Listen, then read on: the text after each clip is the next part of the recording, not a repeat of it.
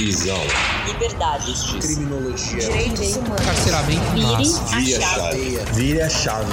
Transparência do judiciário. Que você nunca se perguntou sobre. Você Cárcere. perguntou sobre. Vire a chave. Ciências criminais.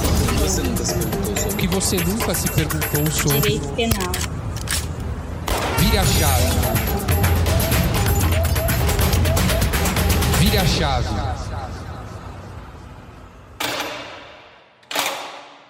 Olá, pessoal. Eu sou Gabriel Queiroz, diretor do IBC Crim e apresentador do nosso podcast Vire a Chave. Hoje nós lançamos dois episódios especiais do nosso podcast, especificamente sobre as eleições internas do IBC Crim que acontecem agora, no começo de dezembro. São duas entrevistas muito bacanas com os dois candidatos à presidência pela chapa 1 e chapa 2. Espero que vocês gostem do conteúdo saibam que as perguntas e o tempo delimitado foram combinados anteriormente com os candidatos. Entendemos que é muito importante que as pessoas acompanhem as eleições internas do IBCCRIM e também vejam as propostas de ambos os candidatos e façam a melhor escolha de acordo com o que acreditam que é melhor para o Instituto. É isso. Espero que vocês gostem desses episódios especiais. Um abraço! Yuri, seja bem-vindo. É um prazer recebê-lo aqui na nossa edição especial do podcast Vire a Chave Eleições do IBCCRIM 2020. É, e eu queria começar já com a primeira pergunta. É, nesse momento inicial, a gente quer saber é, um pouquinho sobre você e seria bom se você se apresentasse e falasse um pouco é, de quem é o Yuri. Maravilha, Gabriel, quero cumprimentar você, cumprimentar todos os amigos e amigas que sempre tocaram aqui o nosso podcast Vira Chave, uma iniciativa pioneira, uma iniciativa que você tão bem conduziu aí no último período, então já tive a oportunidade de parabenizá-lo e aqui publicamente mais uma vez parabenizo pela iniciativa, bem como parabenizo pela ideia de nós é, proporcionarmos essa, essa discussão aos nossos associados e associadas. Meu nome ele é Yuri Félix, eu sou mestre e doutor em ciências criminais, sou formado em Direito pela Faculdade de Direito São Bernardo do Campo, tive a oportunidade, inclusive, de cursar aquela nossa pós IBC em Coimbra logo em seguida, é, é, e com isso, continuando os estudos dentro das ciências criminais, tive a oportunidade de fazer de, os cursos de mestrado e doutorado da PUC do Rio Grande do Sul. A minha área de pesquisa específica ao processo penal fui orientando do professor Auri Lopes Júnior e sempre tive uma ligação muito forte com o nosso instituto já de anos e anos é, e penso que o instituto muito muito contribuiu para minha formação. Foi onde eu iniciei as minhas pesquisas dentro do direito penal do processo penal onde eu tive a oportunidade de conhecer pessoas do Brasil inteiro e isso fez com que eu pudesse me aperfeiçoar na minha formação, no meu pensamento crítico e conviver com pessoas como vocês, pessoas que, que tão bem transitam e que conhecem muito bem o sistema de justiça criminal do nosso país. Bacana, Yuri. É, partindo um pouco para esse lado do, do teu histórico no IBC Crim, você pode falar um pouquinho para os nossos ouvintes sobre a sua trajetória no IBC Crim? Claro, claro. É bem, bem interessante, bem interessante, porque eu conheço o IBC Crim enquanto estudante.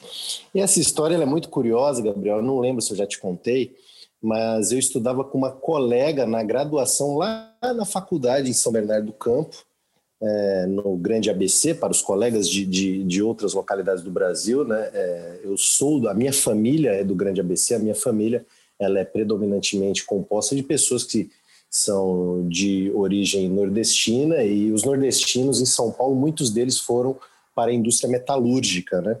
E eu estudava com essa colega que, curiosamente, ela hoje advoga no direito previdenciário. E ela falou, Yuri, tem um, um, instituto, é lá na e tem um curso, eu queria que você fosse lá comigo, eu estou pensando em me inscrever. Eu falei, claro, vamos lá. Que dia? Tal dia? Não, esse dia está tranquilo, vamos, ok? Lá, lá chegando, é, fome, não, não me recordo mais o, o andar, para te falar bem a verdade, faz muitos e muitos anos. E aí nisso eu e ela se inscreveu para o laboratório, eu olhei e falei, ah, eu vou me inscrever também. E aí me inscrevi para o Laboratório de Ciências Criminais. E confesso a você, Gabriel, que eu me inscrevi sem saber muito o que estava acontecendo. E aí me inscrevi, quando começa as aulas, começa tal dia, tal hora, tudo bem, nós vamos. E aí tivemos as primeira, segunda, terceira aula, e nisso algumas coisas curiosas começaram a acontecer, porque pessoas que eu só via em livros, e, e confesso aqui, Gabriel, que algumas eu, eu nem, nem sabia se, se ainda estavam entre nós, né?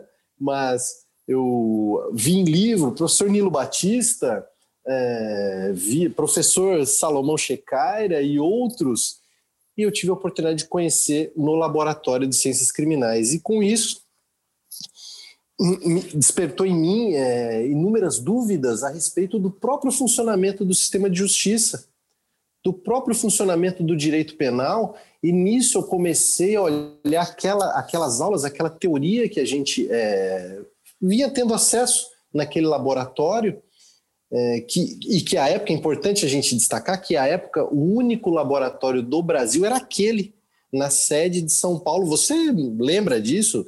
Eu sei, você não é tão mais jovem do que eu, né, Gabriel? Eu sei disso. Você parece ser mais jovem, mas você não é, e você se recorda disso. O único laboratório que, que havia no Brasil é, era aquele, na, na nossa sede, na, na Sé, e nisso eu comecei a olhar coisas que eu tinha vivido e que colegas viveram no dia a dia, é, nos, nas periferias é, da nossa cidade e especificamente no local que eu morava, é, de questões policiais, enfim, eu comecei a, a pensar, pô, isso que está sendo discutido aqui tem muita relação com aquilo que eu já vivi, que colegas viveram. Aí nisso concluí a minha graduação é, concluí o laboratório, concluí a, a, graduação, fazia estágio também na Defensoria Pública é, do Estado de São Paulo, no, na área criminal, e nisso é, continuei a participar do IBCCRIM. Fundamos uma comissão, Comissão de Direitos e Garantias Fundamentais, participei da Comissão de Política Nacional de Drogas, participei da mesa de estudos e debates. É, mais à frente, mais à frente, participei também da comissão que discutia a reforma do Código de Processo Penal e, e foi seguindo, as experiências foram seguindo e aí surgiu a oportunidade de eu ser ouvidor do IBCCRIM e na ouvidoria é, conseguir produzir um relatório que serviu como base para a discussão de, de reformas necessárias do funcionamento do nosso instituto em seguida, coordenei o departamento de cursos, e você sabe muito bem das dificuldades que, que envolvem um departamento de cursos, porque você conduz a parte EAD dos cursos do nosso instituto, é, e nesse momento de pandemia isso passou a ser algo central, tenho certeza que isso tomou muitas horas da sua vida. E nisso passei a coordenar o departamento de cursos, a gente conseguiu implantar uma nova dinâmica no departamento de cursos, com uma arrecadação muito considerável para o nosso instituto, em seguida, presidi o 25º Seminário Internacional, que você estava lá e diversos colegas estavam, e, e nesse, nesse 25º Seminário Internacional nós tivemos é, o recorde de número em arrecadação, é, em patrocínios, em, em pessoas fazendo as avaliações de bom e ótimo, acima de 90%, e atualmente sou segundo tesoureiro, né? sou diretor segundo tesoureiro, você é o primeiro tesoureiro, então, de certa forma, eu sou subordinado a você, a gente sabe disso, e, e com isso a gente contribuiu anos e anos com o nosso IBCCRIM em diversos cargos, e isso faz com que a gente passe a conhecer de forma efetiva o funcionamento do Instituto. Eu confesso que eu tentei resumir, Gabriel, mas basicamente é, é, é essa a, a minha história no IBCCRIM. Legal, obrigado, Yuri. É, hoje você é, é o candidato à presidência pela Chapa 2. É, e eu queria que, que você falasse por qual motivo você decidiu se candidatar à presidência do IBCCRIM pela Chapa 2. O que acontece, Gabriel? Como eu já tive a oportunidade aqui de colocar você e, e aos colegas e as colegas que nos ouvem, eu sou uma pessoa que eu não sou oriundo das principais faculdades da cidade de São Paulo. Eu venho de uma faculdade, que é uma faculdade que é até é considerada uma faculdade com bom ensino, mas é uma faculdade fora, digamos assim, daquelas top três que que nossos colegas, que a maioria dos nossos colegas se formaram. É, eu, na minha faculdade, é, na minha graduação, eu cursei boa parte da minha graduação com bolsa, com uma bolsa carência que o município de São Bernardo do Campo fornecia. Eu, o meu mestrado e o meu doutorado eu cursei com bolsa. A minha pós-graduação é, em ciências penais que eu fiz no LFG, o professor Luiz Flávio Gomes me deu uma bolsa. E se eu não tivesse tido acesso a tudo isso, eu não teria conseguido nem a metade da metade da formação que eu consegui, com muito empenho, com a, muita ajuda da minha família. Eu sou a primeira pessoa da minha família a ter um curso superior, a ter um mestrado, um doutorado. E eu lembro das dificuldades que eu tinha para pagar a nossa contribuição associativa. Porque você sabe, Gabriel, nem todos nem todos os advogados ou nem todos os estudantes de direito são bem estabelecidos, como você que trabalha num dos escritórios mais renomados do país. E a grande maioria das pessoas, e eu tenho a oportunidade de andar o Brasil inteiro, elas muitas vezes falam: Yuri, eu gostaria de participar, tal, mas não tenho condições de, de pagar uma contribuição associativa, uma anuidade neste valor. E pensando tudo isso, dialogando com colegas que estão no dia a dia do nosso instituto, que ajudaram na expansão do laboratório, do GEA, que tiveram iniciativas pioneiras como a sua de criação do podcast.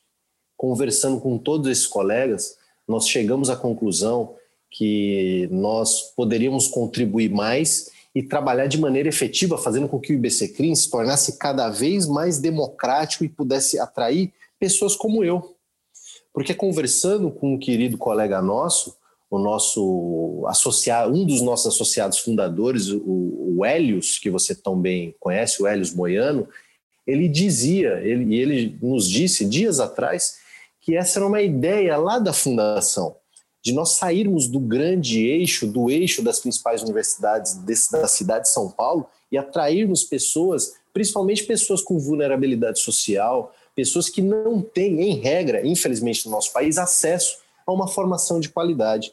Então, penso que a nossa candidatura cumpre uma tarefa de consolidar aquilo que o IBCCRIM foi criado, que é para fazer com que pessoas que, via de regra, infelizmente, no nosso país não teriam acesso a uma formação de qualidade, a cursos de qualidade, a uma visão crítica das ciências criminais, passem a ter. Então, é com esse intuito, com intuito, com esse objetivo, que eu me coloco à disposição dos associados, das associadas, e que a nossa Chapa 2 se apresenta, visando efetivamente fazer com que pessoas possam ter acesso como nós tivemos, pessoas que, via de regra, não são contempladas ou observadas por, pelo nosso sistema é, democrático.